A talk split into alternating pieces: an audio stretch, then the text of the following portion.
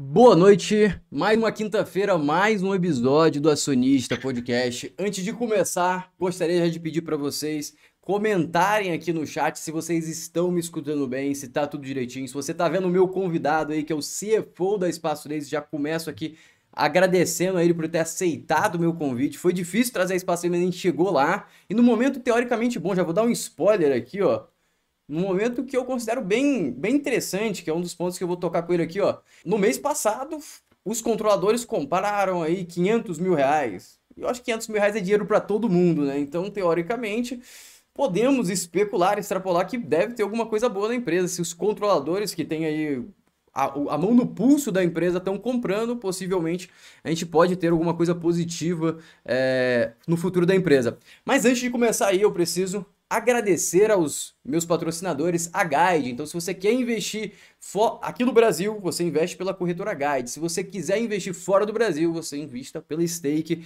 As duas têm o link aqui embaixo e as duas têm promoções. Se você abrir conta na Stake, você ganha uma estoque, ou seja, uma ação americana totalmente gratuita. Você participa de um sorteio, você pode ganhar uma ação até de 150 dólares. E na Guide, se você abrir sua conta e investir apenas 500 reais, você já vai ganhar duas Hash 11, que vale mais ou menos uns 37. Você vai ganhar uns 15% de cashback se você liquidar as suas duas cotas de Hash 11 em D0. Então, abram suas contas caso vocês ainda não possuam. E vamos começar aqui, de uma vez por todas, começando a falar com a Espaço Laser. Qual que é o objetivo dessa live aqui? É a gente se aprofundar um pouco mais no case, entender quais são as avenidas de crescimento, aonde está o valor literalmente, e também entender como que está o operacional, como que os juros vai afetar a empresa, em qual momento que a Espaço Laser vai se tornar uma pagadora de dividendos, se esse momento vai chegar aí nos próximos cinco anos ou não, entender a visão do CFO, que quem é que vai assinar ali os futuros dividendos, as futuras rentabilidades para nós investidores. Então, muito obrigado novamente, Leonardo. E agora vou dar a palavra para ele se apresentar e contar um pouco do case para a gente. Tá bom, obrigado, Floriano, pelo convite. Né? É, boa noite a, a todos. É, então, eu vim aqui hoje para falar um pouco da, da Espaço Laser. Né? Para quem não conhece a Espaço Laser, a Espaço Laser é, é uma empresa de estética né? focada em, em depilação a laser e é a maior empresa de depilação a laser do, do Brasil. Né? Hoje em dia a gente tem 750 unidades. Né? Então, hoje, se você olhar não só no Brasil, mas no mundo, arrisco no mundo, não tem nenhuma empresa do tamanho da Espaço Laser. Né? É, e é uma empresa que chama atenção pelo crescimento que ela vem apresentando ao longo dos anos. Né? Uma empresa que foi fundada super jovem, foi fundada em 2004 por três empreendedores. Né? Ela passou 10 anos modelando o, a, a, forma de, de abordar o cliente. Né? É, em 2014, né, eles, esses sócios eles acharam o modelo de, de, de negócio correto e a partir daí começaram a crescer é, a, a Espaço expandir pelo Brasil e pelo mundo. Né? Aqui é, é, importante falar que lá atrás, em, em 2014, que não é muito tempo né, atrás, a gente pegar aqui, a gente está em 2022, a gente está falando de de oito anos para trás, era uma empresa que faturava é, no total da rede em torno de 40 milhões de reais, presença só aqui em São Paulo, de torno de 30 lojas em São Paulo. E ano passado, como vocês devem ter visto, para quem acompanhou a divulgação de resultado, a empresa faturava na rede como um todo 1 bi e 200. Então, foi um crescimento muito grande, é, muito rápido. Né? Isso se deve ao fato de que é, é uma empresa que vem desenvolvendo um segmento que está em, em, amplo crescimento. Né? A depilação a laser, né? para quem não, não, conhece, ela tem uma penetração ainda muito pequena no país. Hoje em dia é um mercado a ser desenvolvido. Né? O mercado de depilação no Brasil é um mercado de 36 bi. Né? A depilação a laser ela tem 5% ainda com uma perspectiva de crescimento é, enorme, enorme. Então, é, esse é, assim, a principal motivação nossa né, e confiança para seguir né, esse plano que a gente veio fazendo lá para trás. Né? O plano da Espaço Laser realmente é seguir é, crescendo é, pelo Brasil né, e crescendo pelo mundo. Tá? Um outro ponto que é importantíssimo falar, e conectando, Floriano, com o seu é, comentário inicial, é sobre dividendo. Tá? O nosso negócio é um negócio de varejo que é diferente um pouco do varejo tradicional. É um varejo de serviços. Tá? Então, a gente não tem estoque. Então, quando a gente vai em um supermercado, em uma farmácia, qualquer varejista, é, você compra um produto. né? Aqui a gente compra um serviço, né? Então todo o resultado que é gerado na loja, né? depois que você paga a sua despesa de pessoal e o seu aluguel, você já transfere isso para o resultado da companhia, para a margem de contribuição de loja, e historicamente, metade do nosso EBITDA a gente converte em caixa. Então, é um negócio do gerador de caixa, né, que hoje em dia é, a gente está pegando boa parte desses recursos, tem investido muito no crescimento. Ano passado foi um crescimento é, fantástico, a gente abriu 157 lojas para crescimento recorde, mas que lá na frente, né, no momento que você tiver uma participação menor de lojas novas em cima do todo, né, que são as lojas existentes, a gente vai ter possibilidade de fazer uma distribuição é, bastante saudável de dividendo. Né? Então, aqui eu, eu, eu volto para você, Floriano, só quero dar essa uhum. abertura inicial, falar um pouco da empresa, né? e estou aqui aberto para as perguntas aqui. Então, quem tiver pergunta pode mandar no chat, mas eu vou começar com as minhas aqui. Qual que é a percepção que a Espaço Laser tem da expansão é, no Brasil? Qual, qual que é a análise que vocês possuem de quantidade de loja potencial do mercado e no prospecto de IPO de vocês, vocês colocaram muito a questão da, do potencial do Brasil comparando a Espanha entre outros países. É, aquele potencial, se a gente alcançar em metade do potencial, tem até aberto a apresentação aqui, que vocês. Ó, essa aqui, essa parte aqui, ó. Vocês comparam Uh, o Brasil, que é basicamente inovadores, a gente está com 4,9% hoje, e teoricamente o Brasil deveria, poderia alcançar aí 30%, que é comparando a Espanha e tendo uma, um decaimento por causa da renda, que o Brasil tem uma renda uh, um pouco menor, então teoricamente você não vai ter uma penetração tão grande. Chegando a 30%. Qual que é o tempo que vocês imaginam disso aqui alcançar e quantas lojas a gente chegar a 30%, quanto isso significa em, em quantidade de lojas? Ah, então, na verdade, isso está baseado em, uma, em um estudo que a gente contratou, Floriano, de uma consultoria especializada. Então, o mercado de depilação a laser é um mercado que não tem muito instituto de pesquisa monitorando. Né? Você não tem é, Nielsen, você não tem dados disponíveis, então a gente acabou fazendo um investimento né, é, em uma pesquisa que acabou entrevistando 5 mil pessoas né, que fazem depilação para poder entender um pouco o, o, tamanho desse mercado. Então, como eu tinha falado, é um mercado de 36 bi, né, totalmente subpenetrado. Né, e aí, no âmbito desse estudo, o, essa empresa ela trouxe alguns referenciais de mercado fora. Né? A melhor forma de entender o, o potencial do Brasil é olhar em volta no mundo, é, quem está uhum. fazendo bem, onde quem está desenvolvendo em termos de depilação a laser. E a Espanha é o país onde tem a maior penetração da depilação a laser. 50% das pessoas que fazem depilação fazem depilação a laser. E não é à toa que elas fazem, tá? Porque a depilação a laser ela é muito mais sustentável. Né? Você imagina é, que comparado à cera é, e gilete, ela gera muito menos é, resíduo. Né? É um tratamento quase permanente, né? Eu diria que de longa duração, que a gente acaba tendo que fazer uma coisa de manutenção, mas com os resultados muito mais eficientes. Então, é uma mudança, né? Que você vai vendo com, com população mais jovem que uma hora realmente é, você pouco a pouco vai converter boa parte da população para a depilação laser. Né? E aí, de acordo com esse estudo, a, essa consultoria, ela falou, o Brasil tem potencial para chegar no nível da Espanha nas classes A, B e, e C+, né? que são onde as pessoas realmente têm a renda per capita para poder é, migrar para a depilação a laser. Se acontecer isso, né, você está levando a penetração atual de 5% para 30%, do, do mercado. E ela deu um horizonte mais ou menos de 5 a, a 10 anos, tá? E aí depende da quantidade de lojas que a gente vai abrindo, tá?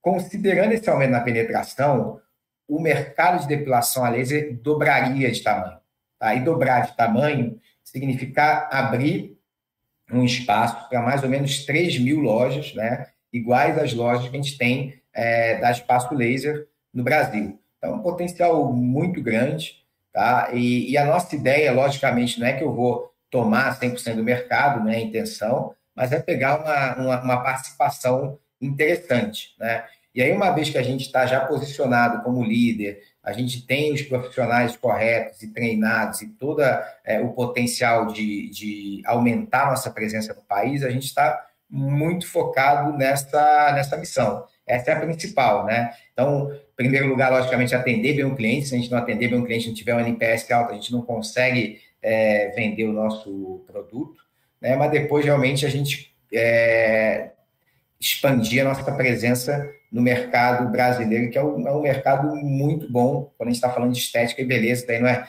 não é novidade para ninguém, né? Eu lembro que no Investor Day vocês falaram numa troca de ponteira que ia gerar uma eficiência de, de 15% a 20%.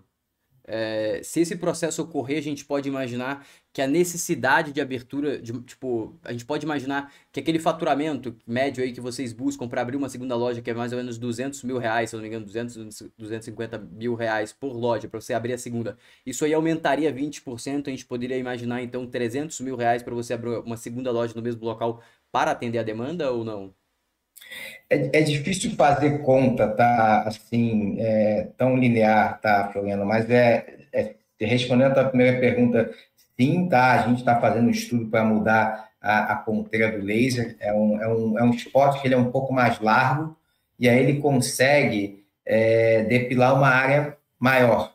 Tá? E no que você faz isso, você acaba aumentando a produtividade da máquina e reduzindo o tempo de serviço. Então, o teu raciocínio é, tá correto, né? a gente teria potencial para poder ter uma é, ampliar a capacidade da loja, e aí, em teoria, das duas, uma, né? É, você poderia atender mais clientes, né? E se a gente tiver mais clientes para atender, desenvolver o mercado mais rápido, tá? Então, a, a expansão, na verdade, ela poderia acontecer igual mas com uma, uma produtividade maior por loja, tá? Mas é muito cedo ainda para falar. Isso aí está tá sendo estudado, a gente está lá na Universidade do Laser é, testando, né, para ver realmente se a gente consegue é, mudar essa ponteira. Né? Os indicadores são bons, mas tem que esperar realmente para ver como é que vai ser o, o resultado dos testes. E dando certo, né, o, a ideia é realmente que isso aumente a produtividade da, da loja.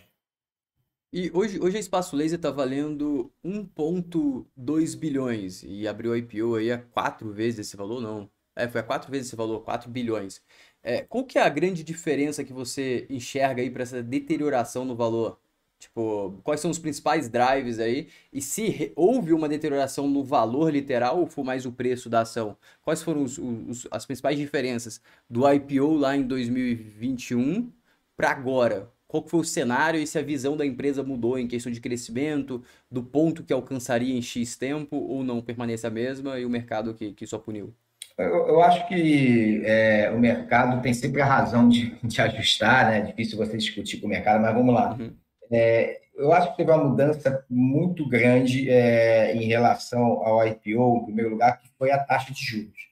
Tá? Então, uhum. na época do IPO, eu fiz um, um, um IPO com uma taxa de juros a 2%, né? Hoje a taxa de juros está a 11,75, a gente sabe que a Selic é, caminhando com um patamar mais alto, aí a gente fala de 13,75, 14, é difícil aqui fazer previsão, uhum. mas com esse movimento de, de juros, né, você acaba afetando o valor das empresas. Tá? Isso aqui é, é, é o primeiro ponto. Tá?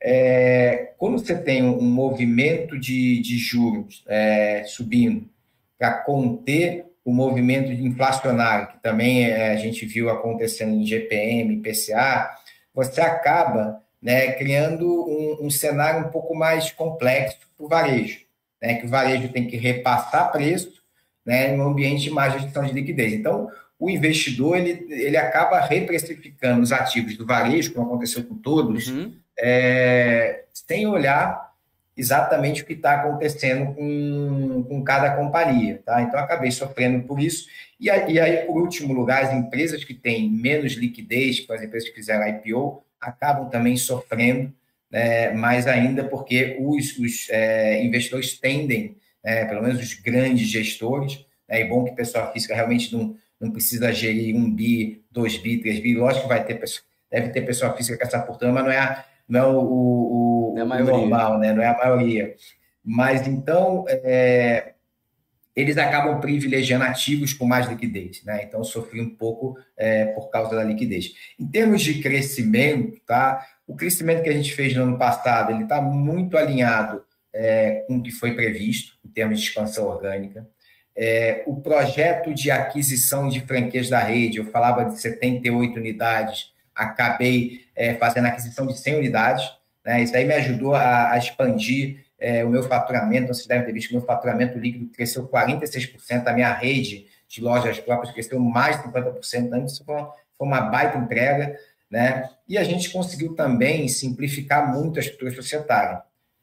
Antes do IPO, a gente tinha uma, é, 80 sócios, né? É, em, em 20 joint ventures, uma série de CNPJs, então a gente conseguiu já é, unificar essa estrutura. Então, acho que tudo que foi é, combinado é, na época do IPO é, foi entregue. Tá? Então, eu vejo que eu não vejo nenhuma mudança, Floriano, no cenário é, de longo prazo da, da companhia. Tá? Então, eu vejo os fundamentos intactos. Tá? Então, eu acho que é muito mais um movimento macro. Né?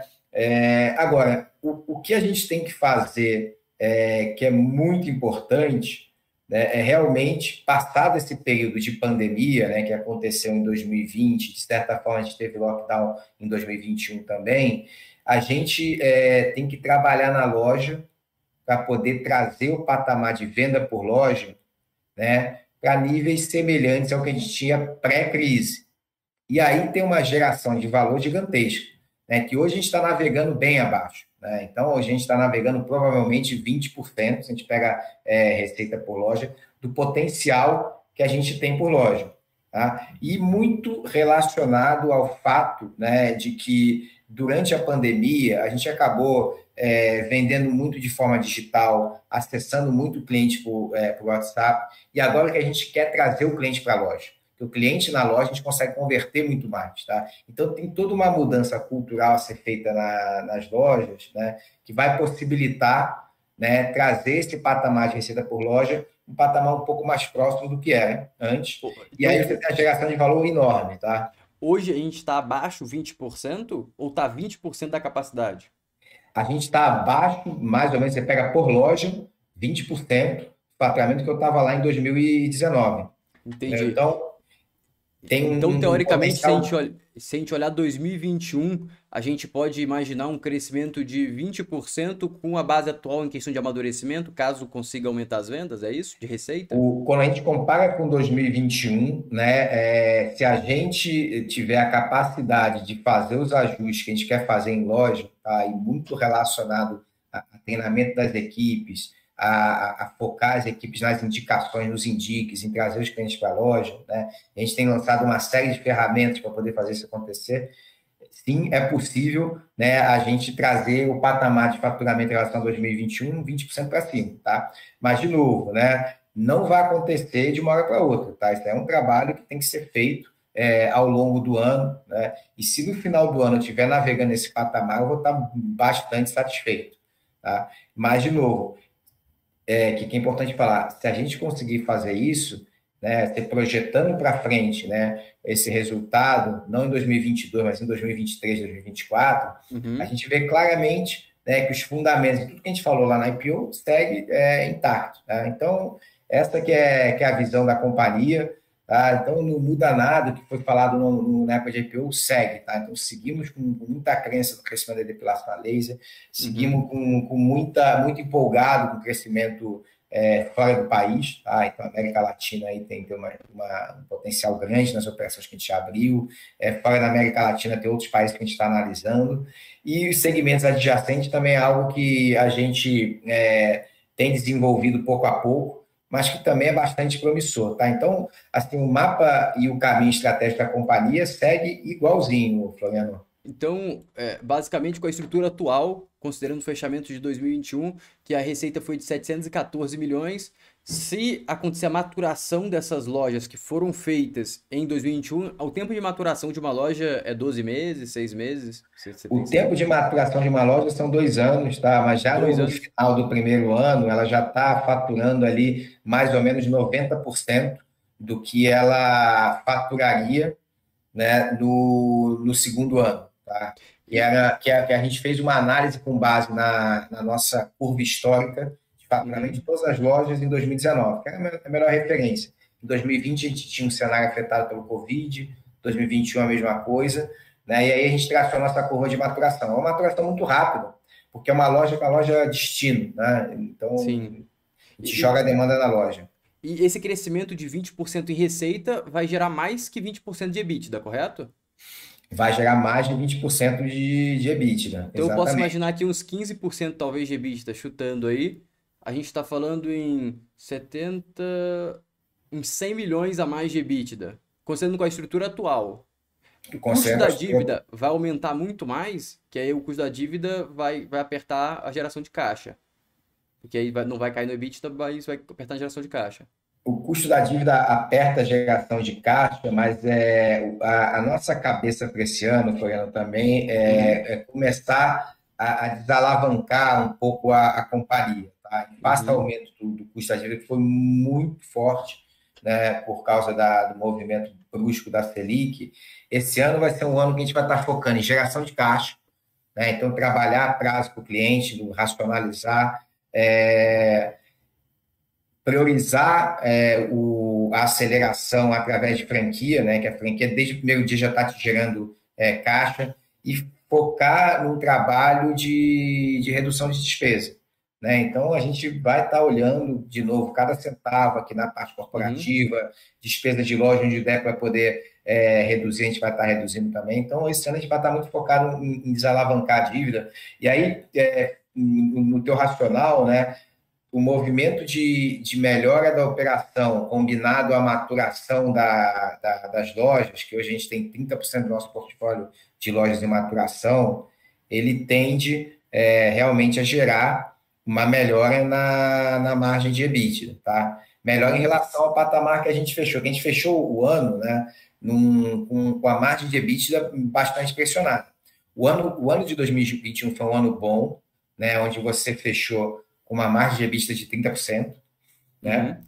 Mas a gente fez uma trajetória, né, onde a gente foi caindo essa margem de EBITDA ao longo do ano. A gente optou a crescer, então o crescimento afeta a margem. Aqueles que conhecem varejo sabem que quando você está com planos de expansão acelerado, você acaba é, pressionando a margem de loja, né? mas também porque a gente teve pressão de custo. A inflação pressionou é, é, o nosso resultado e a gente tem vivido um ambiente né, onde você tem é, a, as famílias endividadas. A gente realmente tem que ser mais competitivo em preço. E aí a ideia, né, com a gente trazendo a loja para o patamar correto, a gente consegue fazer um movimento de crescimento é, de margem ao longo do ano de 2022 e aí projeta uma margem melhor ainda para o ano seguinte. E a desalavancagem de vocês não, é, não demora tanto, porque vocês estão. Eu estou vendo a dívida aqui, está em 356 milhões, certo? A, a, não, a dívida, a dívida líquida né, do final do ano passado, ela fechou em 640 milhões. Ah, 600, 640, 640 milhões. milhões. Vocês, vocês pretendem abater quanto esse ano? Vocês têm esse número já? Então, esse ano ela deve ficar estável, mas eu já vou ver uma alavancagem expectativa, né? Essa expectativa uhum. é, de ter uma desalavancagem no momento que você vai é, aumentando o teu resultado, né? E aí, posteriormente, Entendi. você vai abatendo essa dívida e aí ela vai, vai caindo em valor absoluto também, tá? Conforme Entendi. você tem a maturação das lojas. Você não vai, você não vai então focar muito em, em antecipar pagamento. Você vai manter a dívida e, e, crescer com, com a geração de caixa e pagar só o custo da dívida e crescer por franquia. Essa é a estratégia. É, eu vou crescer por franquia e crescer por loja própria. Tá? Meu crescimento ele vai continuar um crescimento muito forte. Né? O que eu vou, o que eu na verdade estou falando é que é, provavelmente eu vou balancear um pouco mais o meu crescimento entre lojas próprias e franquia. Mas vai ser um crescimento muito forte de novo, tá? E aí, por que, que eu, eu vou estar tá, é, crescendo? Porque tem uma oportunidade muito grande no país. Né? Então, o player que se consolidar antes, ele vai é, realmente cada vez criando mais vantagem competitiva para poder investir na marca, né? para poder investir em tecnologia e realmente se consolidar como líder. Qual que foi a conta é, que vocês fizeram para chegar que franquia é melhor? Porque depois vocês têm um, um, um, stock option, uma opção de compra da franquia.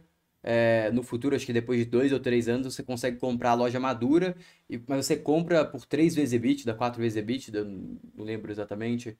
É, mas não sai um preço tão, tão descontado assim. Qual, qual que foi a conta que vocês fizeram que vale a então, pena abrir franquia em vez de deixar para abrir depois, talvez acelerar depois?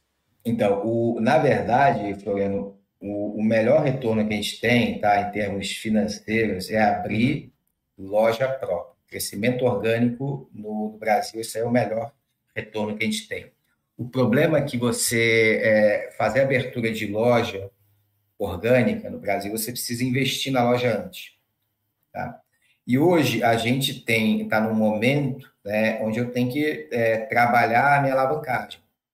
Então, por exemplo, imagina, né, estou citando o um número aqui, se eu tenho um plano de 150 aberturas, se eu fizer 150 aberturas próprias, provavelmente eu não vou ter espaço de alavancar a companhia para poder abrir essas lojas próprias. Aí, uhum. eu falo, legal, então quanto eu posso abrir? Qual o máximo que eu posso abrir? Tá? Defino X, 70 lojas, por exemplo. Ok. Uma vez que eu vou abrir 70 lojas próprias, o que, que eu faço né, com o resto das cidades onde eu tenho potencial de crescer, de colocar minha marca? Logicamente, não as cidades onde já, já estou posicionado com loja própria, mas várias cidades no interior de, do Acre, no interior do Rondônia, no interior da Bahia, interior do, de Minas, onde eu poderia ter a minha marca, uhum. né? É, e não quero crescer agora com loja própria, não nesse ano, não no próximo ano e provavelmente não no terceiro ano. Eu tenho a oportunidade de colocar franquia lá. Então, é isso que eu vou fazer, entendeu? E aí, sim, a franquia me ajuda no sentido de que no primeiro momento que eu abro uma franquia, eu já ganho taxa de franquia, né? E aí, no primeiro mês de faturamento, eu já começo a ganhar royalties, né? Desde aí eu pego 10% da receita e começo a receber. Então, a estratégia da franquia é para compor a minha estratégia de abertura de loja própria, que é a principal, mas que é limitada pela minha restrição de recursos. Entendeu? Então, essa que é a conta que eu faço. Falo, ó, eu vou abrir o máximo possível de loja própria que eu consigo, né? E o resto eu vou avançar com franquia, porque tem muita oportunidade. E aí, quando eu abro a franquia, aí sim, eu tenho uma opção de compra, né, nos meus contratos, no terceiro ano, para poder é, recomprar os franqueados. Né? E aí, de EBITDA?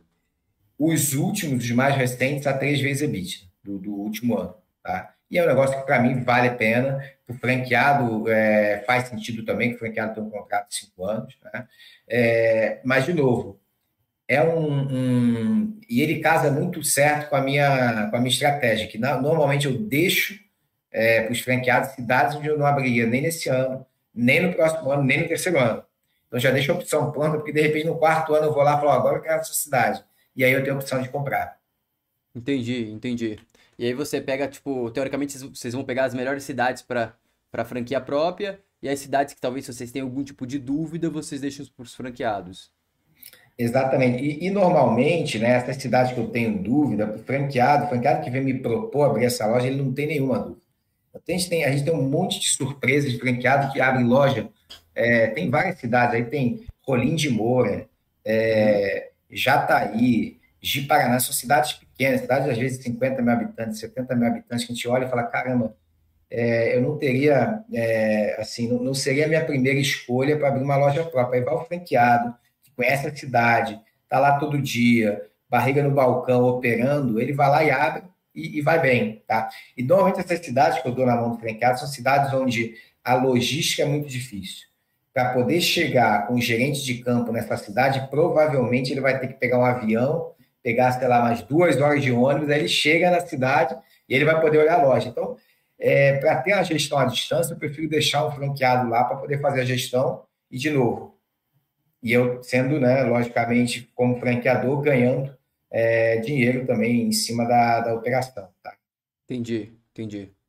Então, esse, esse ano a expectativa que a gente pode imaginar é um crescimento similar do ano que vem. lembrando que isso que não é guidance, é apenas Exato. uma especulação. É, do mesmo do ano passado. E se você traz o valor, a valor presente, o EBITDA que você vai pagar daqui a 3, 4 anos, você tem esse número de quanto que você estaria pagando? Se eu trago a valor presente, o EBITDA eu vou pagar assim, é, é, que varia bastante. Eu tenho uma, eu tenho uma expectativa, tá? De colocar 200 mil de faturamento na loja. 200, 200 mil, estou falando de uma loja faturando 2,400, a margem de contribuição dela vai ser na casa de, de 50%, mas na verdade eu aplico, eu não aplico 50%, a minha margem arbitrada é de 35%, tá? Uhum. Então, aqui fazendo conta, se eu pegar, ó, é, eu pagaria 840 mil do EBIT, eu vou pagar três vezes, eu vou pagar 2 milhões e meio para uma loja. Né? Então, trazendo a valor presente, tem que ver qual a taxa que você desconta. É mais ou menos, pai, 2,200, 2,300, alguma coisa desse tipo. Então, então é, você, vai pensar, você vai pagar isso, considerando que a máquina custa 800 mil reais, agora deve ter caído por causa do dólar, 800 mil reais a máquina, você está pagando um prêmio aí de mil, 1 milhão e 200. Exato. Na verdade, o, o, CAPEX dele é um CAPEX de um milhão, tá? Que é todo. Que, ah, toda a estrutura. Tudo, né? Compra Você vai pagar um milhão, e do, um milhão aí a mais de, de prêmio. Um milhão, um milhão e meio a mais, alguma coisa desse tipo. Eu acho que vale a pena, né? Uma vez que ele foi lá, ele, ele desenvolveu é, a, a, cidade, né? desenvolveu a demanda, montou a, a, a estrutura. Então, para mim, faz todo sentido, né? Porque esse negócio é um negócio de geração de caixa muitas vezes o franqueado não quer vender, tá? Então, às vezes tem o cara que fala, não, deixa eu seguir aqui minha vida, né? Que esses franqueados, eles conseguiram realmente mudar é, de patamar em termos de, de riqueza. Né? Então, é um negócio, como eu te falei, uma margem muito alta, que eles conseguem tirar um, um dividendo muito alto, eles operam no regime tributário do Simples, né? então conseguem ter um, um retorno ainda melhor. Então, é, é algo que enfim, para mim faz todo sentido, para eles às vezes sim, às vezes não, mas que, que funciona bem essa relação, está é, tá bem o estabelecida. O retorno para o franqueado é melhor que a de vocês, então, por causa do, do regime deles, fiscal? Ele, ele tem uma compensação do que ele me paga de royalties, né, é, com o regime fiscal, entendeu? Então, ele, ele tem um baita de um retorno. Eu, eu de novo, na convenção em fevereiro, falando, não vi franqueado triste, tá? É, é uma festa, todos estão super satisfeitos, né? Hoje em dia, se a gente quer é, abrir operação de franquia, é muito rápido. Né? Então, eu já tenho assinado coisa de 70 franquias para abrir esse ano. Né? Então, é, é, um negócio realmente muito bom. Né? Para franqueado e para loja própria também. Tá? E por que parar em 150, então, se você consegue abrir tanto? Você Porque não abre você... mais franquia? É, assim, o Pará, hoje eu tenho uma restrição de, de capital, tá? Mas eu também tenho uma restrição de, tenho uma dificuldade de você contratar e treinar as pessoas. Né? Hum. Então, ainda que tenha é, locais para você expandir, né? A nossa prospecção é centralizada, né? Você tem uma dificuldade em treinar as pessoas, colocar as pessoas corretas é, na loja, né? Hoje em dia, né, o que a gente está tentando trabalhar é uma mudança cultural na ponta. Né? De novo, que é aquilo que eu falei no início, do, da, da gerente de loja, da nossa construtora, principalmente, realmente focar é, nos fundamentos, é, indicar é, os clientes, né? É, trazer os clientes para a loja, fazer avaliação, converter a venda, né? e aí atender bem o cliente, que é gerar um NPS bom, e aí, de novo, é, esse cliente vai indicar amigo e vai trazer mais gente. Então, é esse que é o, que é o fundamento que a gente tem que fazer. Agora, imagina nesse contexto, você começa a acelerar muito o crescimento, né? você abre, sei lá, 200 lojas, 250 lojas, você acaba que você pode afetar a qualidade.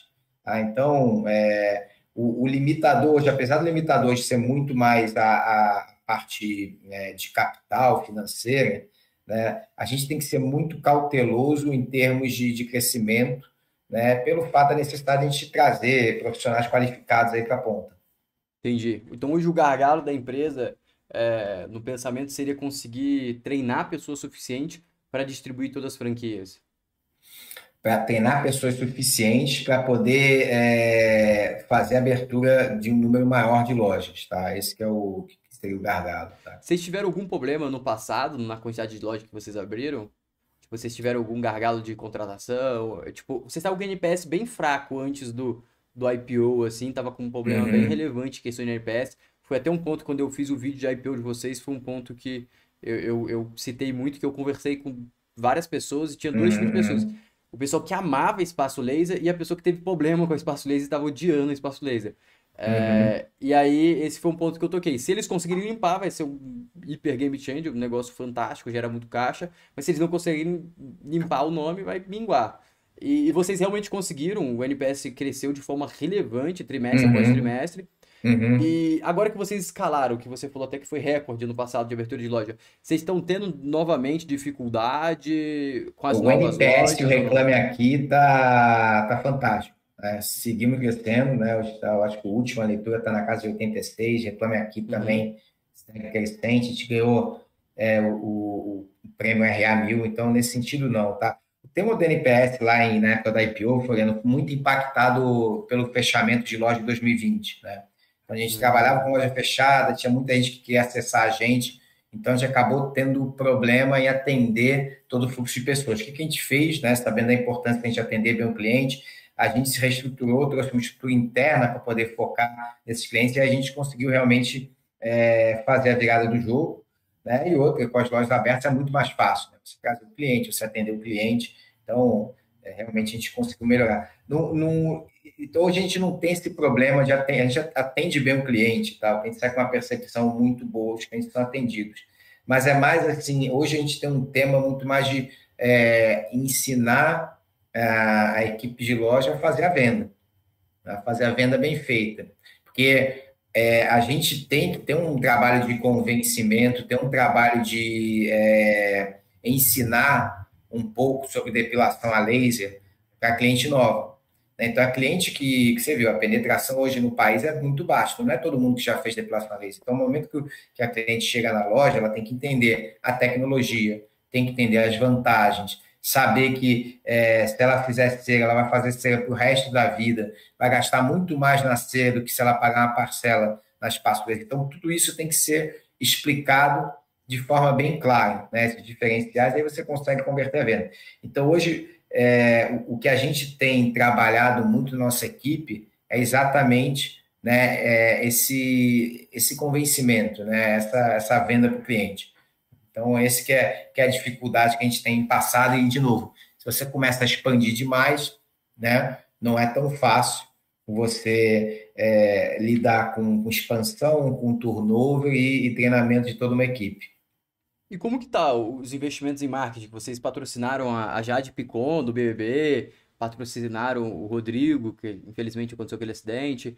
É, como que tá? É, tipo, tá gerando um ROI elevado? Eu conversei até com o Paulo pelo Instagram, ele falou que uhum. a Jade cobrou bem, assim, a cobrança é boa. Não, a Jade, a Jade ela, é impressionante a, a, o nível de conversão que ela, que ela trouxe, ah, é? assim, é muito, é uma referência bem bacana, tá? de influenciadora nossa. É, a gente está trabalhando é, em marketing, né? Daqui a pouco a gente vai estar tá, vai tá fazendo um, um, filme novo aí, vai estar tá veiculando, né? Não vou passar spoiler aqui também, não.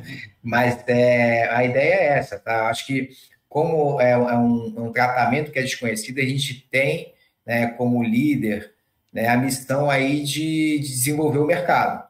Tá? E no que você está desenvolvendo o mercado, você tem que realmente fazer essa comunicação, desmistificar a depilação laser, demonstrar que é algo que ah, não dói, a dor é tolerável, o tratamento, o tratamento de longa duração. Então, acho que a comunicação que está vindo aí é muito nessa linha, né? De desmistificar, explicar um pouco que a depilação a laser vai ser de uma forma super bem-humorada. Né? Então, estou bastante confiante. Então, os investimentos em marketing seguem, seguem aí firme e forte, tá? E o outro programa que é bacana, que a gente começou agora, né, Floriano, se chama e-Lovers. Eu vi, é, a gente começou com o embrião do do, do, do, nosso programa de fidelidade. E agora, né, para as pessoas que antigamente a gente pedia indique, as pessoas indicavam porque era um presente para os amigos e, e, tudo mais, agora a gente está levando esse, esse indique para outro patamar, né? O cliente realmente que indica, indica a pessoa correta, a pessoa vai na nossa loja, ela faz um agendamento, faz avaliação e se compra é, o, o nosso serviço, essa pessoa que indicou, ela merece ser reconhecida, né? A gente está reconhecendo. Então, a gente está fazendo programas de pontos, onde ele vai acumulando pontos, e esses pontos podem se converter em, em descontos, né, em tratamentos posteriores. Né? Isso aí é, é, um programa super interessante, né, que traz um monte de indicação qualificada, e aí permite ao cliente que está fazendo indicação também ter um presente, né, e poder fazer outras áreas, que é essa que também que é o que a gente vê. A gente quer que o cliente fique bastante tempo com a gente, instiga toda uma jornada né, de fazer. Começa com uma área, mas depois vai fazendo, sei lá, cinco, seis áreas do corpo, pelo menos. Qual que é a estratégia macro? Porque vocês têm uma base de clientes. É, eu fiquei até surpreso quando eu fui no Investor Day que vocês falaram uma base de clientes exorbitante, que foi 2 ou 3 milhões de clientes ativos. É, é uhum. É, um número, pô, é, é 1% da população, mais de 1% da população, quase 2% da população brasileira, é, são clientes ativos de vocês qual que é a estratégia para vocês absorverem mais valor, valor desse cliente, desse cliente que já está conquistado e que você já tem uma previsibilidade que ele vai ter aqui na tua loja? É, vocês têm uma estratégia de fazer algum tipo de upsell, além de outras áreas de depilação, mas tentar vender um produto, algum skincare aí que tem margem alta, alguma coisa nesse sentido? Tá, hoje essa base, ela, ela é um, um assim, um alavancador, um potencial alavancador de outros negócios é, adjacentes. Tá? A gente usa para o nosso negócio de estética é, facial, que é a Face, né? Então, boa parte dos leads que vão da, da Estúdio Face, a gente acaba capturando através de clientes da, da Espaço Laser, são clientes que são preocupados com a estética, então provavelmente vão fazer a depilação laser, vão fazer estética facial, podem fazer estética corporal, por aí vai. Então, tem essa estratégia de, de trazer ele para negócios adjacentes, é, mas também tem a estratégia de vender outras áreas. Né? Então, a cliente que fez a axila, fez a virilha, você fala assim, agora é, você tem que mapear cada cliente desse, tem toda uma inteligência de CRM para ser feita, falar, olha, agora eu vou, eu vou vender uma meia perna para ela. Não, agora eu vou vender, sei lá, vender busto. E aí vai, né? Você vai é, fazendo venda pouco a pouco de outras áreas, tá? Então, o, o, trabalho com essa base existente é exatamente incentivar a revenda. E no momento que ela vai na loja, é muito mais fácil. No momento que ela está lá fazendo a sessão com a fisioterapeuta, já conhece o tratamento, é muito fácil você converter ela para outras áreas, né? E no momento que ela conhece a empresa, você consegue jogar ela para outros segmentos, tá? Então, essa é a estratégia do, do cliente, aí. deixar isso com a gente por bastante tempo, tá, Floriano? Mas, mas não faz sentido um creme pós-depilação, não existe isso? Porque, pô, creme, 80% de margem. Tem que vender um creme aí, não é possível? Eu, eu acho que tem, é, tem potencial, tá, Floriano? Tem potencial, tem que ver como fazer isso, tá? Porque tem complexidades associadas, né? Então você. A parte é, jurídica, né? Aprovação. É, a parte de logística também, você imagina fazer a distribuição do creme para 750 lojas, né? Qual o estoque de creme que você vai é, trabalhar, qual o mix é, de creme que você é, vai usar na loja. Então, tem player fazendo isso, tá? Então, a Silk, é, que está lá na Austrália, lá do outro lado do mundo, que é uma empresa listada, é bem bacana, a gente conversou, teve uma interação com eles em algum momento, né? Eles, eles fazem isso, eles têm produtos de marca própria, né? Que eles vendem, fazem venda casada é, com depilação, né? Seja para hidratar e etc. Tem uns atributos é, interessantes e, e consegue ter bastante sucesso. Então, realmente é um caminho. Se alguém faz isso e faz bem feito, a gente também pode é, fazer, né? Mas, de novo, tem complexidades associadas, tá? Não é algo que está mapeado no, no, curto prazo, mas com certeza é um caminho de geração de valor, só mas, tem que entender como fazer isso. Mas qual que é a complexidade hoje, além da logística? Porque a, a logística, é porque, porque eu, que eu tô falando isso, eu vi a, a, parte da Silk, a Silk cresceu absurdamente nesse segmento. Uhum. É, tem a parte do online ainda, eles conseguiram conectar o online, o online tá vendendo absurdamente. E é um negócio que, tipo, é o quilo mais caro do mundo, tipo, em questão de margem. É um negócio absurdo. Tu, pô, você tem 90%, 80%, é, é uma coisa abissal. E aí você pode, por exemplo, você falou, ah, como que eu vou distribuir para tudo? Cara, tu lança um lote gigante, o negócio vai ter custo de um real, você vai vender por 20, você pode ter estoque, fica à vontade. É, mas o ponto é, é, tem um ponto que eu sei que a Anvisa não permite a venda, tem esse ponto que eu acho que tornaria um pouco mais complexo, não sei se isso já está resolvido. Não, é... essa parte até é, é mais um tema logístico, ah, é, é? principalmente. É, a gente até pensou em fazer com outras formas, né? por exemplo, você é, trabalhar com um parceiro, o parceiro faz entrega na loja, mas no momento que você está vendendo é, na loja, é importante ter produto na loja. É importante que o cliente chegue lá e fale, assim, olha, eu vou querer comprar agora esse tratante e tem disponível para comprar. Então, você acaba passando por ter um estoque em loja. E aí parece que é pouco, mas tudo no varejo, né? Quando você pega 700 lojas, amanhã, sei lá, mil lojas, parece que é pouco, mas é muito. Tá? E aí, se você começa a abastecer estoque, você fica com capital empregado. Então, entendi, então, é, entendi, entendi. tem uma complexidade. Tem, provavelmente você vai ter que ter um portfólio, vai ter que desenvolver um produto que seja um produto satisfatório. Então, é assim, é, tem uma baita oportunidade, não é tão simples. Tá? Hoje, hoje, se eu pegasse assim, a minha alocação de esforço, né, onde eu tenho que dedicar meu esforço é para aumentar minha venda por loja. Essa é a primeira, em depilação a laser. Depois que eu fizer isso e estiver rodando com maestria, aí é, essa oportunidade de produto é uma oportunidade interessante, tá? com toda certeza. Tá? E a gente acha que tem caminho para desenvolver. Que pô, é, isso aí geraria. Ele, eles ganham muito dinheiro. Eu fiquei, eu fiquei impressionado. Não, é absurdo. Com, com, como eles executam bem, mas eles fazem exposição de fato nas lojas, só que eles têm um número de lojas muito menor do que, do que a nossa. Eles têm 150 né? lojas, 152, Exato. eles compraram a concorrente.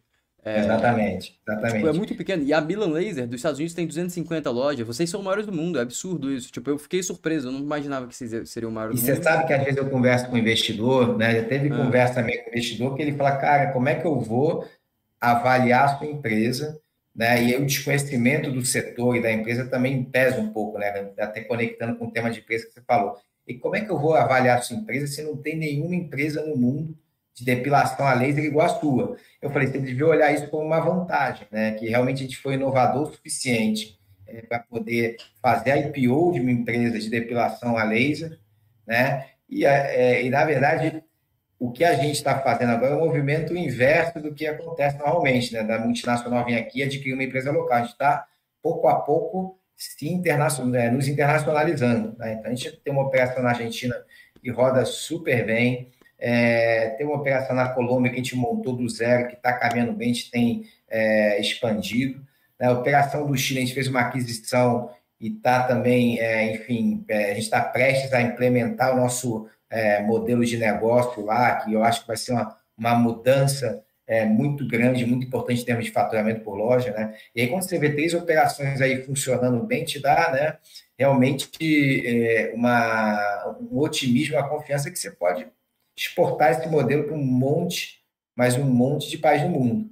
Né? Hoje em dia não tem nenhuma empresa que se apropriou do, do, do Brazilian Laser Hair Removal, por exemplo, entendeu? Que é algo, né? a, a empresa que deveria se apropriar disso, né, seria uma empresa brasileira, de fato. Então, quando você está falando de, de, estética, o Brasil realmente é referência, referência no mundo. Então, tem, tem muito espaço aí de crescimento, é bem interessante a oportunidade que a gente enxerga. Mas quanto que vocês vão entrar para receber em dólar ou euro? Porque dólar e euro que é gostoso receber, pô. É, é isso aí, é pesos, isso aí. Pesos é um pouco legal, é interessante, gerando caixa, crescendo, mas euro e dólar é divertido. A, a assim. gente também acha, tá, Floriano? Então, é, a gente está trabalhando para isso, né? Eu acho que, que é, a Espaço tem potencial realmente de fazer essa expansão, mas tudo que a gente faz, a gente faz pensado. Né? Então, tem que realmente desenhar, tem que entender, mapear os mercados que a gente é, vai. E, e, e, não foi diferente na Argentina, não foi diferente na Colômbia e nem no Chile. Né? O Chile, por exemplo, foi uma negociação que durou é, quase dois anos, né? uma conversa, entendendo o país, entendendo o parceiro, entendendo a qualidade do sócio. A Colômbia também, né? Então a gente mandou uma pessoa, ela olhou o mercado, entendeu. Então demora um pouquinho, né? Infelizmente não é tão rápido quanto a gente imagina, mas eu acho que a cabeça nossa é exatamente essa que está falando, né? Por que não montar uma operação para ganhar em dólar, para ganhar em euro, né? que a gente ainda protege de variação cambial. Tá? Então, tem, tem esse potencial, sim, está mapeado no, aí no, no, no, nosso plano estratégico aí mais de longo prazo. Mas em questão de esforço, você expandir um país novo, não, é, não você demanda mais esforço do que ampliar portfólio? Porque eu, eu fico pensando no ativo que vocês possuem. Eu vou dar um exemplo para vocês. Uhum. Um cliente de corretora hoje, Ó, vou te dar de duas corretoras. Se você avalia quanto que custa, quanto que o mercado está pagando por cliente ativo da XP, a gente chega a um valor de 25 mil reais por cliente ativo. Se você uhum. olha da modal, você chega a um valor de 5 mil reais, considerando que a modal caiu 30%, 40% aí. Então, é, fazendo essa, essa analogia, quanto que vale um cliente ativos de laser? Não sei. Mas se a gente colocar que vale 100 reais, a gente falando que existem 500 milhões, colocando 5 milhões de clientes ativos, que acho que foi esse número que vocês falaram lá. A gente, colocando 5 reais, a gente tá falando de, de é, 5 reais vai dar o quê? 50? Não, 5 reais não. 100 reais a gente tá falando de, de 500 milhões. De, de, Você tá, tá falando de lifetime velho do, do, do cliente? Ou, é, tô, não, eu, tá falando... Tô, tô, falando do valor que, que você pode adicionar no cliente criando mais portfólios, desconsiderando o laser. Se já tem aquele hum. cliente, você vai economizar o CAC. Tipo, uhum, uhum. imagina uma marca agora começando, uma marca começando skincare, ou até outro ponto que a Silk usa lá na, Austrália é o Scoop, que é... Eu até perguntei ao Paulo, ele falou que existe uma certa complexidade, vocês estão olhando e tal, mas é, é, é, aquela questão de você fazer emagrecimento, que você usa uma máquina para congelar a gordura, eu não sei muito bem o operacional. É, mas se você adicionar isso, isso a mais, talvez você consiga adicionar mais 100 reais no LTV do, do cliente. 100 reais em uma base de 5 milhões, a gente está falando de 500 milhões. É, a oportunidade é gigantesca, quando a gente começa a fazer conta é, e você vê o tamanho da oportunidade que tem, tem para vários caminhos, tá? Eu acho que essa oportunidade de desenvolver um, um, um produto, um portfólio, ela é grande, tá? Mas, assim, se eu pegar hoje qual é o negócio que eu tenho de extrema segurança, que eu sei fazer, que dá certo, é depilação a laser. Então, eu levar a depilação a laser para um outro país, para mim, é mais fácil do que eu desenvolver um negócio diferente. É mais, muito mais fácil. Tá? Desenvolver um negócio diferente, eu posso desenvolver, então, um produto, é, mas tem toda uma expertise a ser desenvolvida, que eu acho que a gente tem capacidade de contratar as pessoas certas, as talentos corretos para desenvolver, mas que a gente não tem ainda, entendeu? Então, o, o, o caminho de internacionalização, de seguir fazendo mais do que a gente já conhece muito bem, ele é mais natural, é mais fácil. Tá? Mas não é o único caminho, não. Eu acho que, é, como, como você fala, é, no momento que eu tiver uma, uma base ainda maior, um, fluxo de gerações de caixa muito grande, eu vou conseguir focar no, nas outras atividades, porque o nosso objetivo é um portfólio de, de estética, né? Então, aí sim, eu vou estar, é, vou ter espaço de desenvolver o facial, que a gente já tem, vou ter é, espaço se né, realmente for uma oportunidade de desenvolver produto, por aí vai, tá? Tem um monte de coisa. Tem muita coisa legal e muita avenida de crescimento. Vender essa exploração não faz sentido? Faz sentido também, se se associar a, a um, você fala, se associar é tipo, a um terceiro é, tipo, hoje banco vende a exploração do, do, do de, de, da corretagem. Tipo, o Banco Inter vendeu para o IS a exploração do banco de clientes deles para o IS corretora. Aí o IS acho que pagou uhum. 300, 400 milhões. Possivelmente, sei lá, uma Avon da vida, uma Natura, algum, algum player desse que já tem distribuição, já tem condicionamento. Quanto que eles pagariam por uma base de 5 milhões de clientes ativos? Olha, eu não, eu não, eu não sei quanto. Eu não sei mas, é quanto, mas deve ser bastante. E aí já, que... já consegue abrir mais loja aí, já coloca 100 milhões do bolso, mais 100 lojas, mais aí você começa a expandir mais rápido. Não, faz sentido? oportunidade, faz sentido. Tudo que você está falando faz sentido e parceria é uma coisa que a gente também sempre olha. Tá? Parceria a gente olha.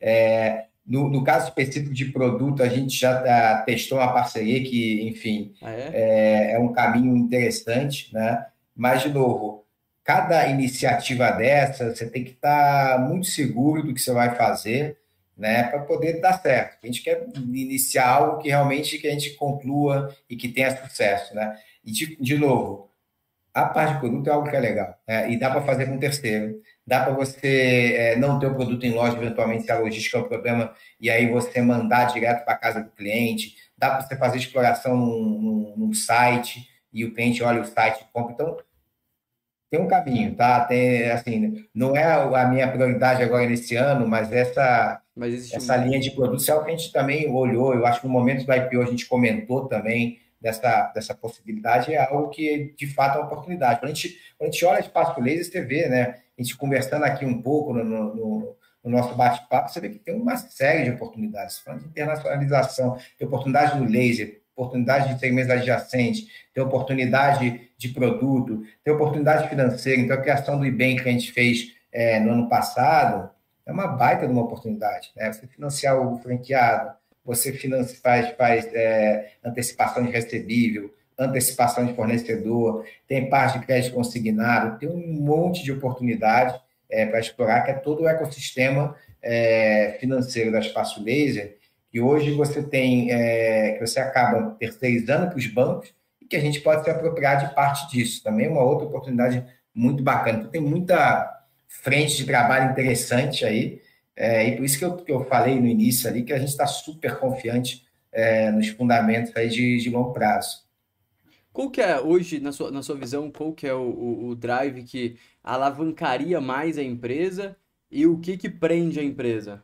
Qual que é, na, na sua visão, assim, ah, é, o que mais vai gerar resultado para a empresa vai ser isso aqui. Se a gente conseguir realizar isso aqui, ou se a Selic cair e liberar a caixa, é, qual que é o caminho, a veia, é, o indicador que tem que melhorar, ou macro, ou micro, ou de vocês internamente? Talvez possa ser, ah, eu preciso contratar mais gente, se eu conseguir treinar mais rápido. Qual que é o, o, grande, o grande game changer? Qual que é o gargalo atual para Espaço Laser começar a faturar muito mais, crescer, expandir mais. Game changer para mim, aí eu vou te dar a consequência, é a receita por loja. Tá? Como eu te falei, uhum. a gente deve estar 20% abaixo, trazer essa, essa é receita é por loja. A receita por venda. loja é venda. É venda, é venda. esse daí. Agora, como fazer mais venda? Aí é exatamente o que você comentou, muito focado treinamento de equipe. Treinar a equipe, incentivar a equipe. Então, esse é o principal.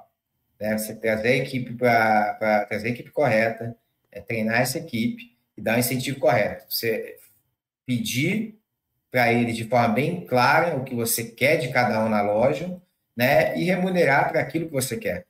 Né? Então, consultora de loja tem que trazer indique. Então, você remunera ela para indique, por exemplo. Tá? Dando um exemplo aqui. Então, isso aí é o que a gente tem que fazer, né? E o retorno disso seria realmente você trazer a venda para outro patamar.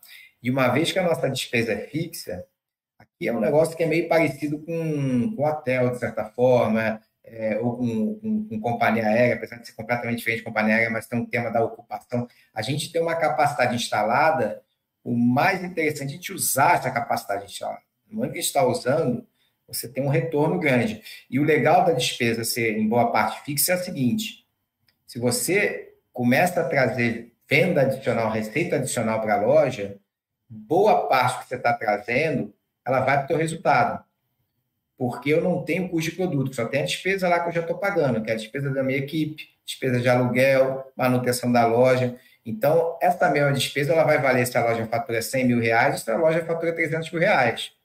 Entendeu? Então, é, aí, essa daí, para mim, Floriano, é, é o game changer. Né? No momento que eu aí, portfólio ajuda, tá vendo? exato, exato. Exato. E aí, não, mas eu, eu acertando esse, esse tema, eu consigo gerar caixa, e com geração de caixa maior, eu consigo crescer, né, que é a minha maior oportunidade, e investir nas outras, é, nos outros temas, nas outras oportunidades. É o que você falou, aí eu posso pegar um, né, um recurso suficiente para poder desenvolver uma linha de produtos interessante, ou posso pegar e, e desenvolver um pouco mais o negócio de estética facial, ou posso falar, olha, agora eu vou fazer é, um, um, vou desenvolver um outro, uma outra frente aqui de negócio, ou adquirir uma empresa que está fazendo um bom trabalho, entendeu? Aí você começa a, a, a abrir espaço para várias outras oportunidades. Não, não faz sentido, estou extrapolando aqui, pensando na uhum. positivo que eu já vi.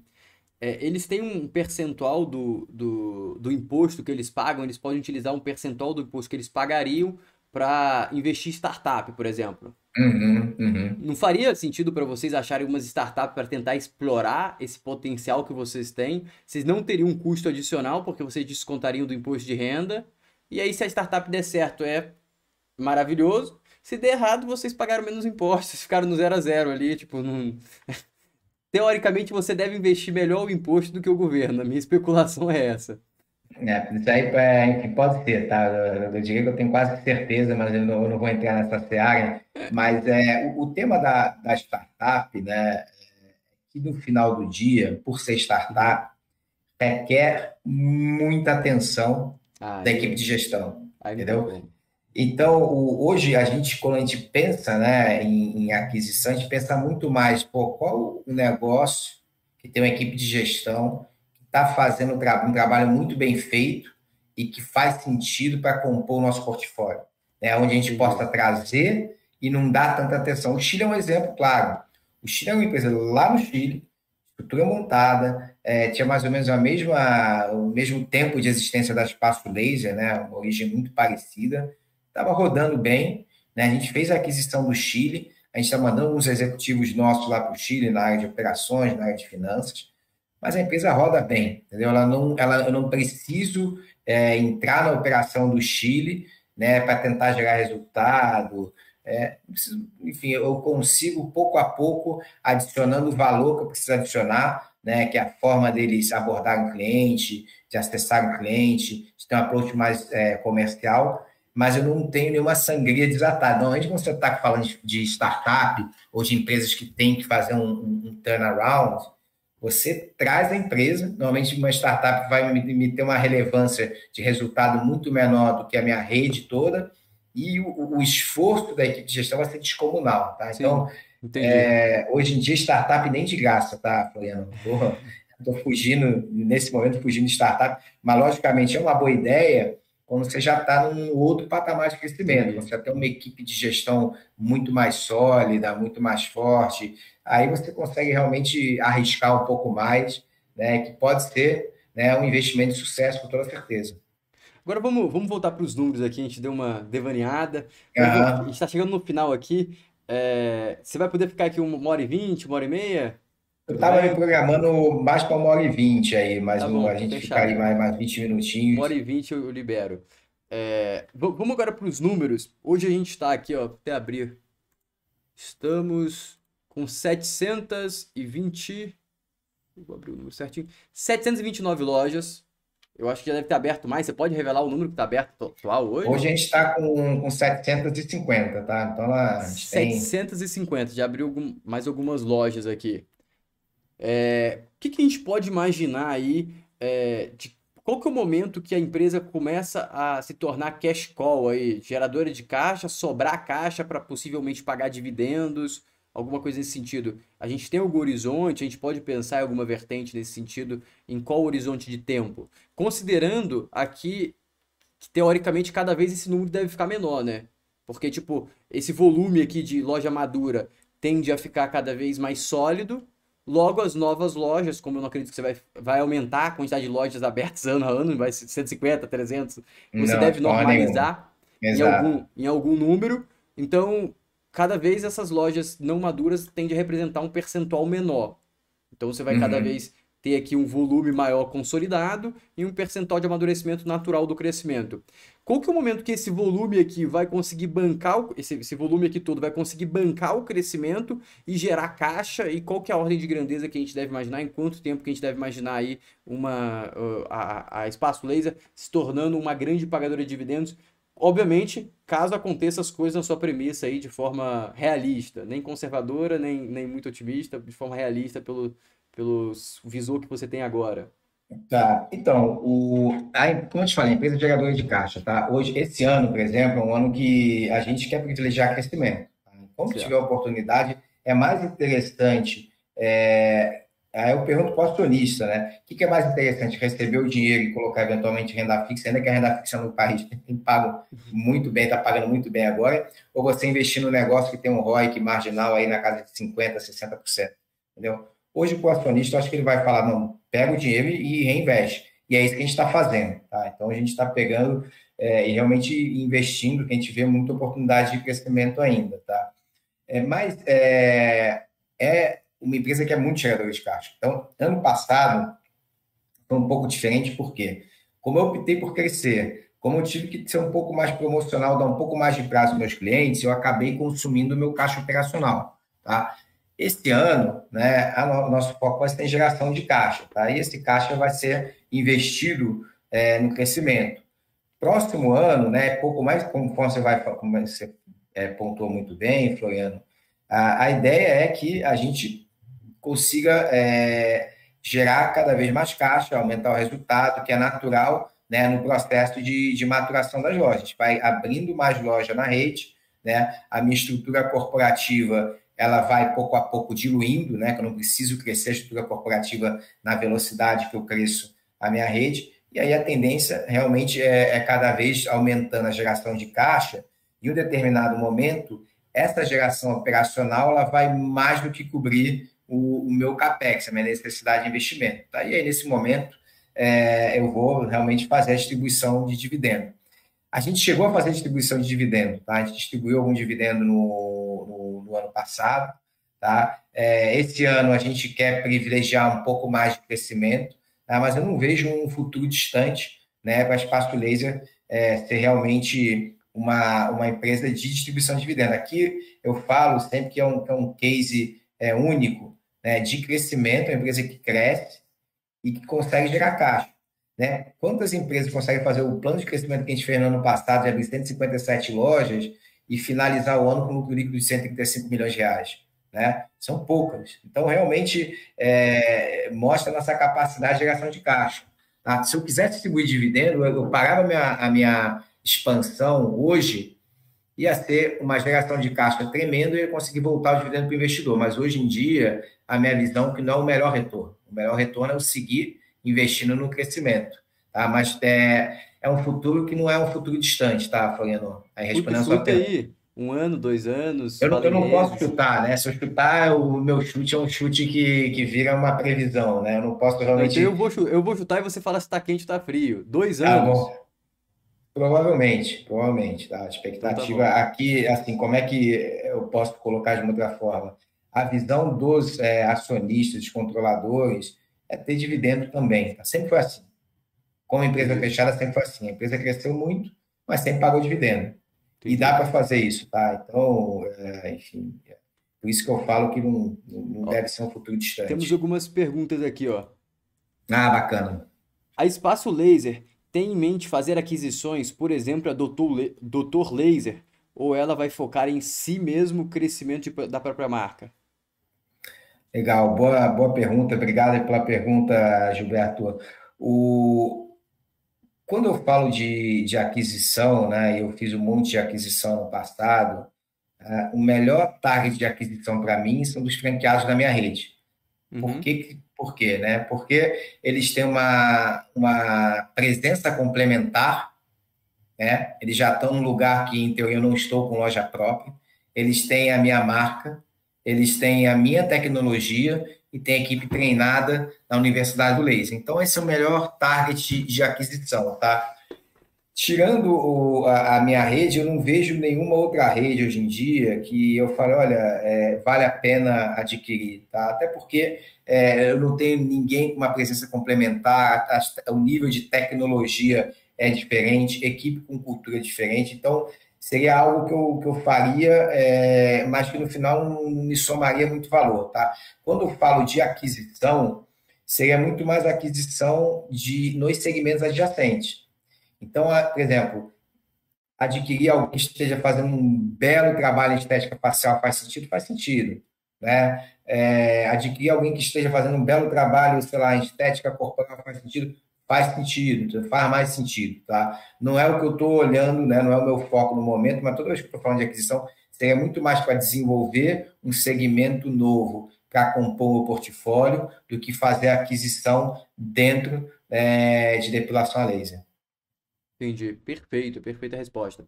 Temos outra pergunta aqui que eu fiquei até curioso. Qual o custo de manutenção da máquina do laser essa tecnologia é renovada a cada, quanto, a cada quantos anos? Legal, obrigado pela pergunta, Fábio. É, o, o, custo de manutenção, assim, a, a máquina de laser né, é uma máquina que a, a, gente deprecia ela no balanço em 10 anos, mas ela dura muito mais, tá? Se a gente for fazendo é, a manutenção dessa máquina, né, e aí trocando peças, etc., e varia muito o, o, custo de manutenção da máquina, mas a gente consegue fazer uma equipe interna que a gente desenvolveu, eu consigo postergar é, a vida útil dessa máquina em mais de 10 anos. Tá? Então, a gente tem as máquinas de, de 2004 e 2005 ainda rodando aqui nas nossas lojas e, e rodando bem. Tá?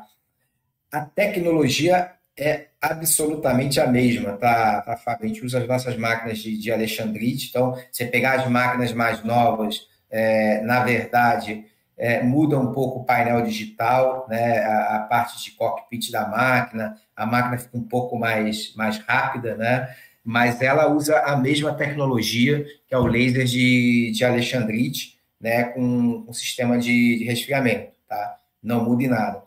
E aí tem uma outra pergunta que eu vou falar, que eu vou aproveitar aí, conectando com o que você comentou, que muita gente questiona, pô, mas se mudar a tecnologia, tá? O que, que acontece? É se mudar a tecnologia. É a pergunta seguinte? É a pergunta seguinte.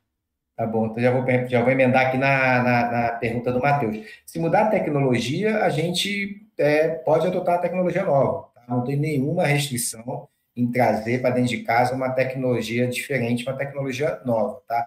E normalmente o fabricante que desenvolve uma tecnologia nova, ele vai querer é, colocar essa máquina nova onde? Né? Ele não vai buscar no concorrente primeiro, vai buscar a espaço laser, né? assim como já busca hoje em dia. A gente tem conversa com uma série é, de fornecedores. Se for uma tecnologia melhor de fato, a gente provavelmente não precisa fazer uma mudança é, repentina de todo o nosso portfólio de, de máquinas. Né? Você pode ir mudando aos poucos, né? É, e aí trazendo essa tecnologia nova e renovando todo o parque de, de lojas, tá? Então, é, isso é algo que a gente está sempre monitorando, então a gente sempre leva é, para a Universidade do Laser, sempre observa. Nos últimos 14, 15 anos, não teve nenhuma máquina nova diferente né, de Alexandrite. Então, a Alexandrite hoje em dia é o laser mais eficaz para poder realmente é, tratar do pelo, cuidar do pelo. Tá? Mas, de novo, aparece algo novo, a gente vai é, realmente olhar com carinho, né? E se precisar adotar, a gente vai adotar. Perfeito. Temos mais uma pergunta. Já chegaram a fazer uma previsão, considerando o crescimento dos últimos anos no Brasil, quando chegaremos em uma consolidação ou predominância da depilação a laser sobre as outras maneiras? Pergunta boa Legal. essa. Essa é pergunta muito boa. É, é, difícil de responder, tá, Gustavo? Mas aí eu vou na previsão da, da, da, da consultoria que fez estudo para a gente, né? Eles estão projetando, é, de novo, um, um aumento da taxa de penetração, que hoje está na casa de 5% para 30%. Tá? Então, não seria ainda uma predominância, né? mas por que, que eu falo que 30% não é o potencial? Porque pode ir além. Tá? Então, é, a depilação a laser, quando você pega para público mais jovem, é algo que acaba sendo óbvio. Né? Eu acho que esse, essa, esse pessoal eu, vai migrar direto para a depilação a laser quê? Porque não gera resíduo, né? É, dói menos, né? Então é uma dor que é uma dor tolerável, né? Muito menos dor do que serem. É, é muito mais é, eficaz, né? Outro tipo de experiência.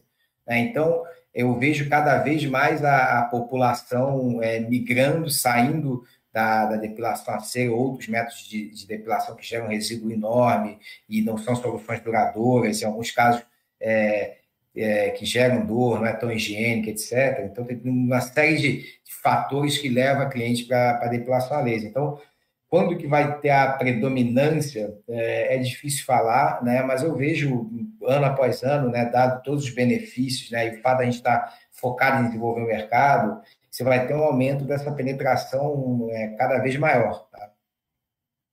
Perfeito. Mais uma pergunta, Gustavo. A empresa de franquia, e, e franquias buscam novos pontos de venda, predominantemente shoppings ou lojas de rua. Ou isso varia de acordo com a região? Eu até acrescentar essa pergunta. Hoje, o que vocês já estão com a marca é um tanto que consolidadas, hoje vocês têm prioridade em ir para lojas ou, ou, ou shoppings? A gente veio crescendo muito mais em shopping no início, né? E a história do shopping é a conveniência para o cliente, é, o fato de, certa forma, o shopping ser um, uma vitrine para a marca, né? Então, a, a, a, Espaço Laser veio crescendo dentro de shopping, né? Mas hoje, no, a gente está no momento que a gente vai crescer mais em loja de rua do que em shopping. A gente vai seguir o crescimento em shopping, mas migrando mais para loja de rua, tá? Não só é, porque a gente já tem a presença em shopping, mas também pela característica da região. Né? Tem região que não tem shopping, tem região que você vai, né, uma vez que a gente começa a migrar para cidades cada vez menores, é, você acaba que é mais interessante você colocar uma loja na rua, na melhor rua da cidade, do que num shopping pequeno, numa pequena galeria, tá? Então, a tendência, né, daqui para frente é cada vez mais é, você mudar esse percentual de presença de que era mais predominante em shopping e um pouco mais para a rua, né? E aí tem a vantagem que normalmente os aluguéis de rua são aluguéis um pouco mais baratos. Né? Então, o shopping você acaba pagando é, percentual sobre a venda, aluguel complementar, você paga é, 13 terceiro né, em dezembro, né, que uma, uma parte dos varejistas realmente tem um, um, Natal mais forte em dezembro acaba pagando 13 terceiro aluguel, 13 terceiro condomínio, né? Então, quando você vai para a rua, você tem uma situação um pouco diferente, tá? Então, é, também acaba é, gerando né, um, um, benefício em termos de rentabilidade para as lojas. Tá? A gente deve imaginar, então, uma rentabilidade. Isso deve refletir em margem? Isso aí é um, é um, é um vetor positivo, a gente tem vetores positivos e negativos. Né? Isso aí é um, é um que, que ajuda, tá? Então, é, eu, paro por aí, que são várias é, partes se movendo, né? A, a, loja de shopping, ela funciona no horário um pouco mais é, estendido do uhum. que a loja de rua. Né? Então, você acaba que você vende um pouquinho mais em shopping também do que você vende em rua. Tá? Então, é, é, é positivo para a margem, mas eu não posso afirmar, pegar só esse efeito e falar assim: olha, minha margem vai subir por causa disso. Entendi. É, tem outro ponto. Agora, com essa queda do dólar, uhum. isso torna bem mais barato a, a, a, abertura de loja, né? Considerando aí que estava 5,60, 5,70 e a máquina ajuda, dolarizada. Né? Ajuda, ajuda, verdade, você está certo. A máquina, a gente traz a máquina importada, a gente fecha o câmbio conforme a gente vai trazendo a máquina, e realmente com um câmbio mais baixo, ele se reflete diretamente no, no valor da máquina. Tá? Então, é, de fato, reduz. Tá? Então, é interessante que essa pergunta sempre vinha com um efeito contrário.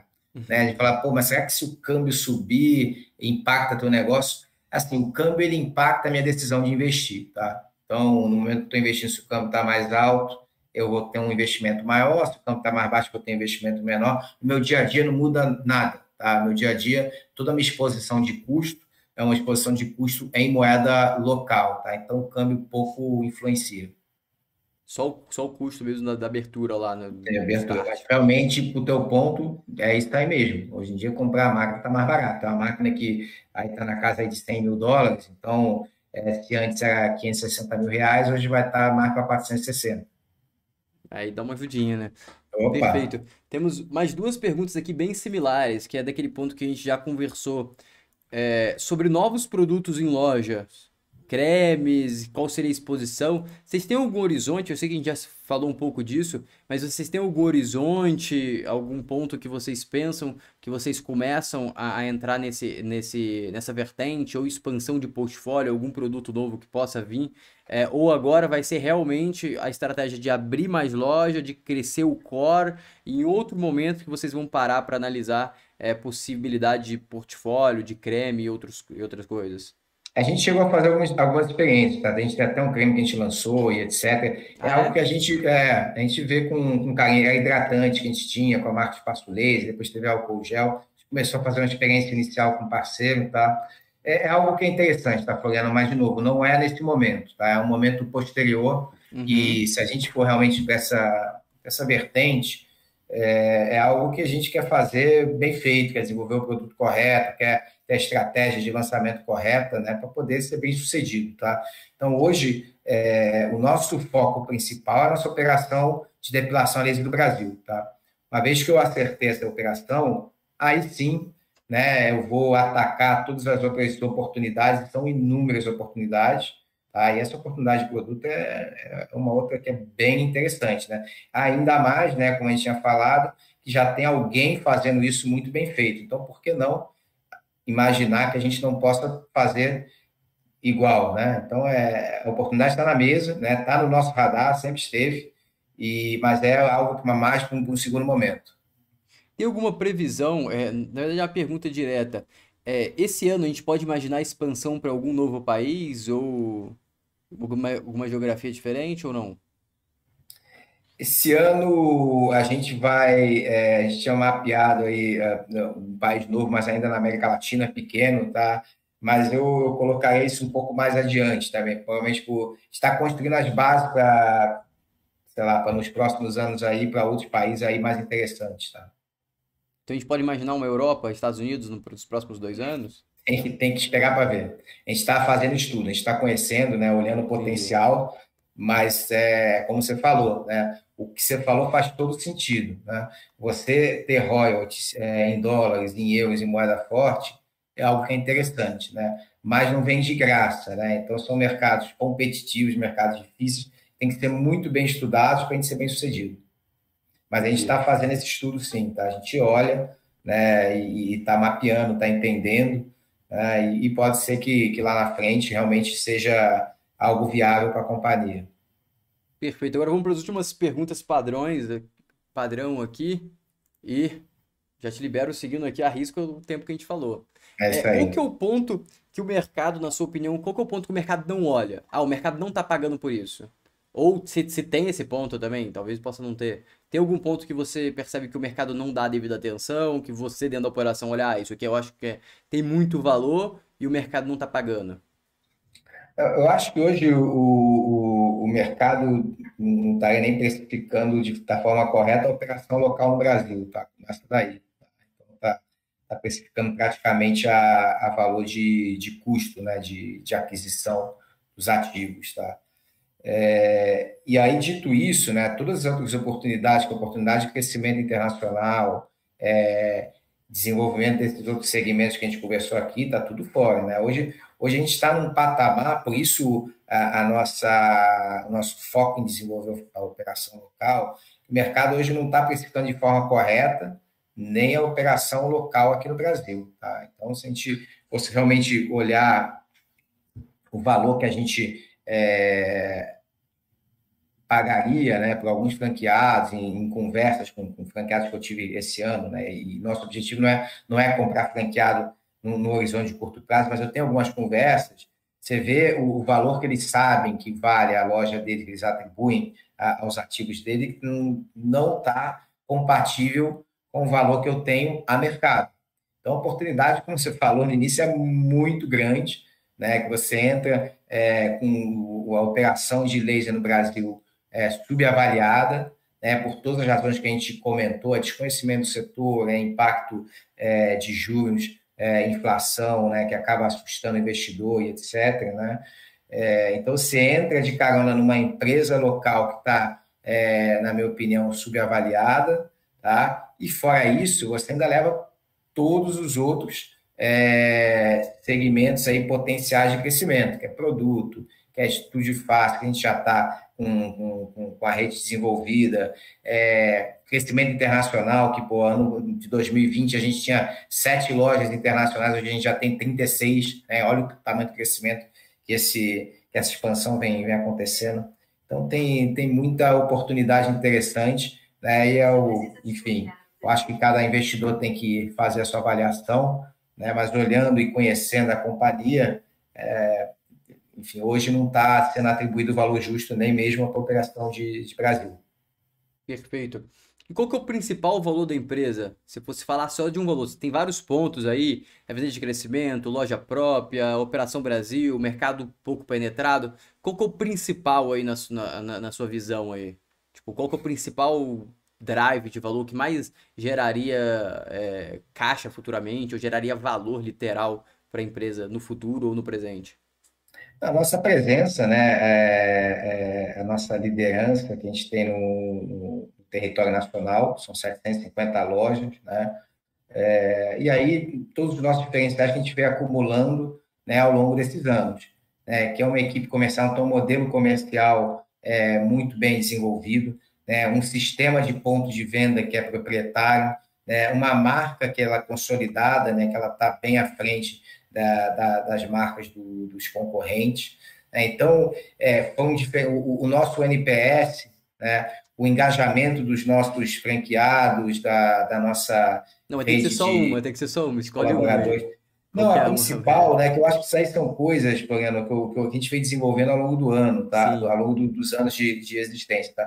Mas hoje, se pegasse o principal diferencial, é a nossa presença é, como líderes. Né? A gente tem hoje uma, uma rede de 750 lojas, né? então eu vou elaborar em cima disso, onde o, o cliente que compra é, em uma loja, normalmente ele vai poder fazer o tratamento em várias outras que estão localizadas de uma forma conveniente. Isso daí ninguém tem. Tá? Então, é, e é o nosso acesso ao mercado. Então, essa, essa escala que a gente tem, então, respondendo a pergunta de forma objetiva, a escala faz uma diferença. Faz uma diferença. Tá? Então, essa aqui é o que eu diria que é o grande diferencial é, da Espaço Laser e o que a gente quer cada vez mais ampliar.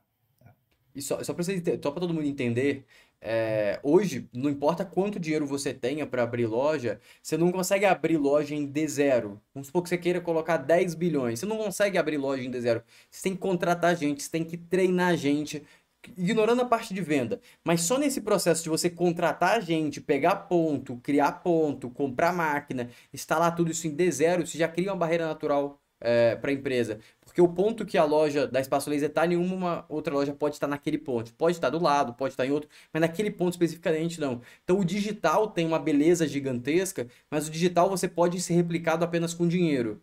Nesse caso, você precisa adicionar o fator tempo de negociação com a loja, de treinamento das pessoas. Isso cria uma vantagem natural para o player físico. Isso tem um preço, obviamente, que é o CAPEX que você tem que investir na estrutura como um todo. Então, excelente resposta. Agora, a última pergunta, que Bifurking 2. Um livro que você recomenda para entender o seu negócio, para entender mais o negócio da, da Espaço Laser, e um livro que você recomenda para a vida, que todo ser humano deveria ler.